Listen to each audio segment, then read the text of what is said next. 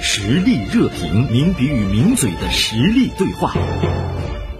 近一段时间呢，我们在网上看到一种说法，说现在呢，西双版纳的东北人呢很多。以前呢，我们经常听到的呢是，呃，海南说海南啊全是东北人，东北人哈为什么呢愿意往南方走？是不是现在全国各地到处都是东北人？您对这种现象呢怎么看啊？介绍一下呢，我们今天节目的两位嘉宾，一位呢是大连市仓储协会的秘书长于波先生啊，呃，还有一位呢是大家很熟悉的大连晚报名笔视线的执笔人高中华。二位早上好。哎早上，好早上好，大家好。啊，也是，现在东北人啊，在西双版纳比较多。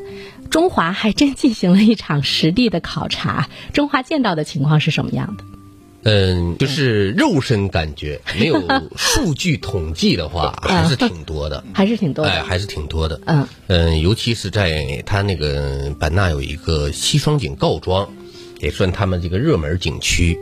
那里面的居住的东北人很多很多，它里边有星光夜市，呃，可能去过版纳的人也都去过，那是去版纳必去的地方。呃，那里面就是比例就更高。嗯，就是肯定有四成以上了啊，所以说它绝对值可能没有那么多，但是你你感觉起来，确实东北人还是蛮多的。什么样的人比较集中呢？从年龄的角度上来看，就是你在西双版纳看到的情况。太年轻的肯定没有，我我觉得怎么也得是三十岁往上，嗯呃，三十岁往上，另外就是四五十岁，嗯，可能再大的呢，呃，也也不见得有，因为它和海南还不一样，海南大部分都是那个六十六七十岁的啊，那些老人去养比较老多的，对嗯，于秘书长怎么来看刚才这个中华说到的这这种状况？他是不是真的有那么多？说说海南这边的情况，因为，呃，我们我们大连人实际有有个话叫我们叫海南丢，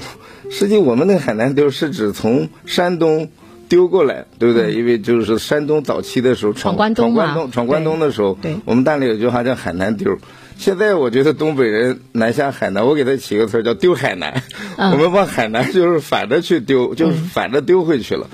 那这种情况，呃，实际上刚才袁生包括中华也讲了，最早的时候海南这边的话是从这个呃养老式的这种这种迁移，当时是为主的，应该是十几年以前吧对。其实其实我们现在说海南，你再把海南那个岛区分一下，实际是三亚占比更高一些。嗯，呃，实际当时的时候是这种东北这边，你冬天的气候了。还有一些老年病了，对，我把去暖费省下，还能就是说在那边有一些那个呃安身的这个这个呃一些那个一些费用还能解决一部分。嗯有的时候你供暖不太好，交了那么多钱还不暖和，我还不如去南方去。大家算算，我记得那哈尔滨都把这个呃民政了、公安了、呃派出所什么都在那儿设在三亚设一个小的一个办事机构啊对呃它这是它这实际上是一个生态，呃、但是个我我现在了解到的实际的情况呢，就是我们东北人吧，呃，真的还并不是说。呃去海南的比较多，嗯、呃，比如去山东的、去北京的、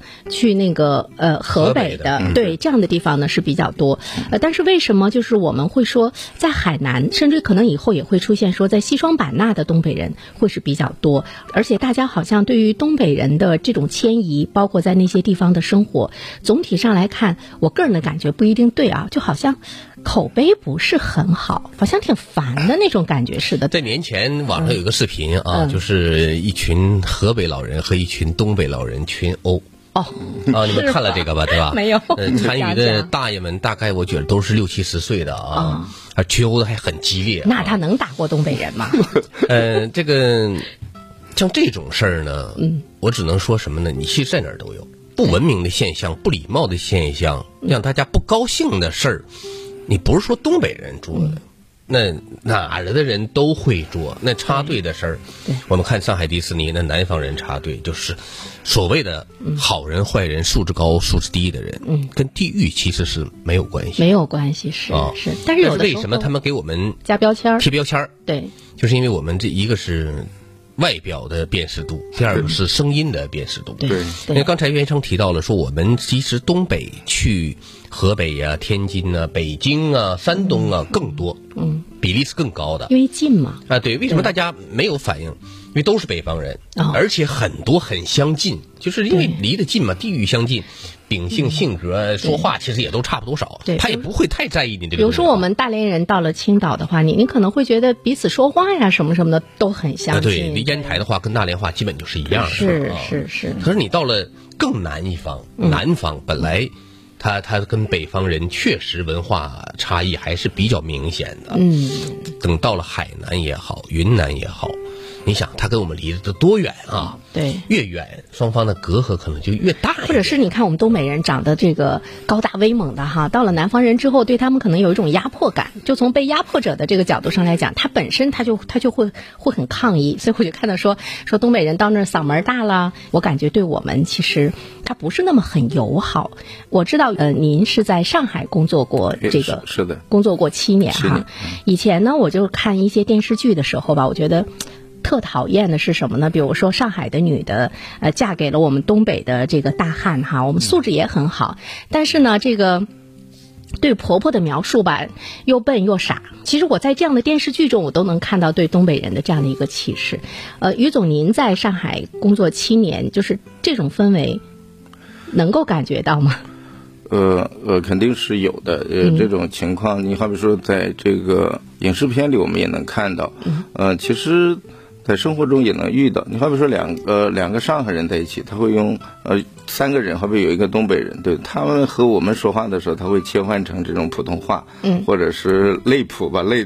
类似普通话。但是如果他们之间的时候，他们很快会切换成这个上海话。那实际这个时候，你对第三人在场的人，我觉得是有点不歧视是不不是很尊重吧对，不能对说是完全是歧视。嗯啊，另外来讲，你好比说我们在这个很多报道也能看到啊，地铁上，它这有的时候不一定是出现在上海了，嗯啊，甚至在北京了或者是广州这样大城市都有。嗯啊，本地人就是好像对外地人什么呃呃占座了，或者实际也不一定是占也有座，他们标签儿有呃有有呃歧对，视如果是他对们对对本地人他们不会说我是是占座，但外地人他们就会说，哎，怎么回回你家去或者什么之类，嗯有有有这样的情况。我看中华在去西双版纳的时候，其实你你是看到了我们东北人，他们在那块儿，比如说进行创业，就他们的那种创业、那种艰苦、肯吃苦，也是我们东北的一种精神吧。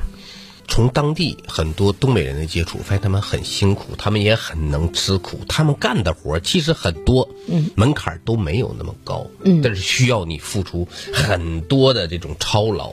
那就是我说卖这个水的那个那个女性，她大概三十三十多岁，她那个星光夜市是每天晚上六点开园，十二点闭园。她还有前期的准备工作吧，你还要进货什么什么的，就单是这个营业时间六个小时。她说我基本上她一直在站着，他说我这没有坐的时间，嗯，那你就想我们想一想，你就坐六个小时，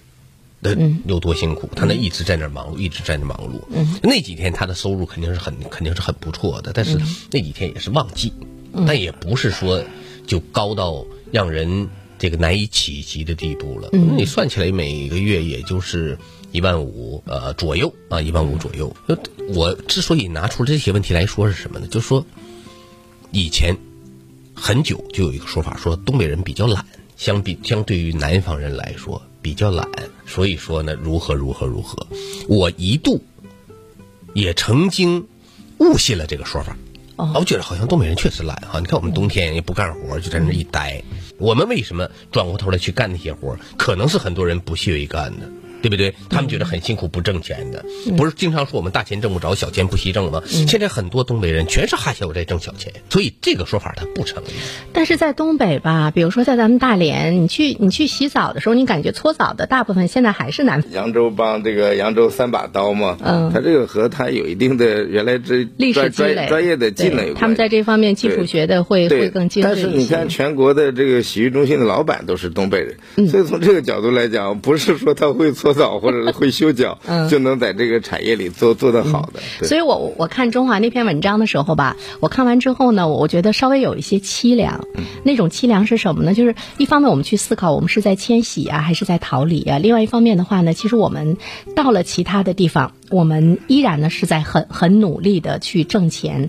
供养自己哈。但是当然，我觉得大多数人还是愿意在自己的家乡、周围嘛、邻里嘛。其实远离故土不是一件，除非是养老哈，远离故土不是一件让人非常特别开心的事情。嗯，是这一季这些年咱们辽宁的人口是净流入的，净流入对啊，而且数据还挺可观的，这是一件好事儿。就说故土难离，大家都愿意在家乡效力。对我之所以刚才说了零零杂杂说了那么多，我就想说，我们东北人既不笨还勤快，我们所以遇到的困难有可能就是暂时的。我觉得对一个地域啊，放到到一个地域，要放到一个相当长的时间维度上去衡量的。嗯，你不能就拿这十年来看。那我们说若干年前我们有多么辉煌呢？对不对？你们某些地区，那你们都是小老弟，风水轮流转，对不对？有你们好的时候，因为此一时彼一时嘛。但谁就能说我们不能再好起来呢？当时我还问那个于总，我说：“哎，你有没有到这个南方去养老的这个想法？”就是你在上海待了七年，又回来了。其实我们当时周围的朋友还挺吃惊的，说：“哟，还回来了，我们以为就留在上海了。实际我觉得从两个角度讲，一个就是从整个气候环境或者是这种宜居来看，嗯，实际大连是没得挑的。从气候条件，四季分明了，包括海、大海了，海洋性气候，大连没得挑的。所以说，单纯从养老来看，就从养老这个角度来看，大连人也没有必要东南飞的。嗯，呃，另外来讲，这个故土难离，它是一个呃，包括家人了，啊、包括周围的。啊，同学了，这这个很多的一些社会关系，嗯，啊，从这个角度来讲，那我们肯定对家乡是有眷恋的。其实现在呢，就是全国的人口流出啊、流入，我们看到辽宁省它是净流入的哈。我昨天查了一个数据，呃，辽宁省人口的净流入呢是多达九十七点三万，我国只有少部分地区人口净流入的状态，所以辽宁省有近百万的净流入，已经说明它的发展水平不低了啊。呃，我在跟周围的朋友探讨这个问题的时候，其实他们提出来一个问题，说看一看都哪些人到我们这儿来了。说这个对一个地区的经济发展也很重要。其实我们看到什么黑龙江啊、吉林的人来的是比较多，嗯，我我觉得这个哈、是这样的，你有这个条件的时候，当然要挑一挑谁到我们家来做客。对但是现在我们理解说，我们现在来的要人都是客，来的其实它就是好事儿。是的，只要来了，他就有消费，他就有居住，对吧？呃，他无论是养老还是这个创业，无论是这个休闲是宜居，他总是把他的这个消费等等各个方面放到了这座城市。呃，我们经常说，只要你有人在，就有钱赚，是吧？主要是黑吉两省的人去海南也好，现在上版纳也好，嗯，确实是有那个刚才我们讲了一些气候了、养老方面原因，对但是确实是有经济方面的这个原因的，啊创业的机会多呀。嗯，另外来讲，你看这两个地方都是旅游景点嘛，对它相对来讲创业的这种成本啊，就进入的壁垒低一些，嗯，啊，另外来讲，它对劳动力的这个刚需也也比较强的，因为它不需要很高的技能这一块儿，对啊，它有很多的经济方面原因。实际上，我们辽宁现在黑吉辽嘛，相对来讲，我们呃，不管是净流入也好，还是人口相对稳定也好，因为我们确实是比那两个省，呃，城市化水平高啊，嗯啊，包括我们现在。呃，辽宁现在的整个，包括沈阳的整个的呃都市圈也好，包括我们大连 GDP 啊、嗯三年过万亿也好，嗯、啊，实际是有经济方面，我们是有后劲儿、有活力、就是我们能够有吸引力。，我们能够起到一个节流，我觉得也是很好的一种状况，嗯是不是中华？对，它主嗯要、我想这个就净流入哈，主要还是对沈阳和大连、这两个城市对是的对吸沈阳纳大连非常多的，对是是是嗯这也是符合了于老师刚才那个观点，就是大连是一个非常好的地方，我也相信它将来是经济活力也会特别充盈的。其实呢，就是大家从寒冷的地方到暖和的地方的一种迁移，在欧美它也是一个趋势。说，哎，那以前怎么这种现象不是很突出？以前大家没有那个经济实力，或者是在意识啊等等这方面的这个观念没有那么强，呃，而且那个时候流动它，人们也没有这样的一种思维的习惯，所以在今天这样的一个大迁移，它也是非常自然而然的一个事情，也并不是说我们中国东北独有的一个现象，在全世界这种现象都很都很正常。咱们这种迁移啊，这和历史上的这种人口迁移比起来，嗯，都是小 case 了。从之前我们这个说整个的，甚至是这个哥伦布发现这个这个新大陆了，嗯，对不对？那就像刚才你举的，从全球范嗯围内的这种这种历史上的大迁移。太多太多了，对不对？像像之前像美国的这个西部淘金啦，当时牛仔啦什么之类的，现在吧，这个非洲的这个移民往这个欧洲这块儿，你看你你就看世界杯法国队上场的队员， 对 对，有几个是白人，是对对，黑人都已经超过了百分之八十，是所以这是从历史上或者是从全球的角度来看这种迁移。嗯，从中国的原来的三大迁移，咱就讲这个，包括咱们说那个闯关东闯关是东咱们是对有的，对不对？是原来走西口，对下南洋，呃，那个规模或者是那个对后代的后来的影响，那比现在的这种，实际即使就是近现代，包括改革开放以后这种迁移，你好比说我们说那个呃广东的这个四川人也好，还是那个啊、像像广西的人也好，在广东的这个这个人口绝对数，嗯，你包括深圳的湖南人啊，上海的安徽人，嗯，啊，那简直都是非常多的，对。对，所以呢，现在我们要很客观的、正确的来看待，呃，目前我们的这样的一种这个迁移的状况哈。当东北它这地广人稀的时候，其实我们反而对全国来说呢，它也有了一定的竞争力和优势。比如说孩子上学、上大学的这个比例，在东北来说呢比较高。再一方面的话呢，呃，我们呃其实也看到有一些人他移居海外的时候，他就是去追求那种地广人稀的这样的一种生存的状态。那么东北呢，在未来来说，当我们的人均 GDP 达到一定数目的时候，其实我们对于全国各地的这样的一种吸引，还是吸引力还是很强的哈。是的，嗯我所们以远离这种所谓的平衡态啊，所谓的这种躺平啊，这种异地迁移是个好事情。是啊，嗯对，一定。好，再一次感谢于秘书长和中华做客我们的直播间。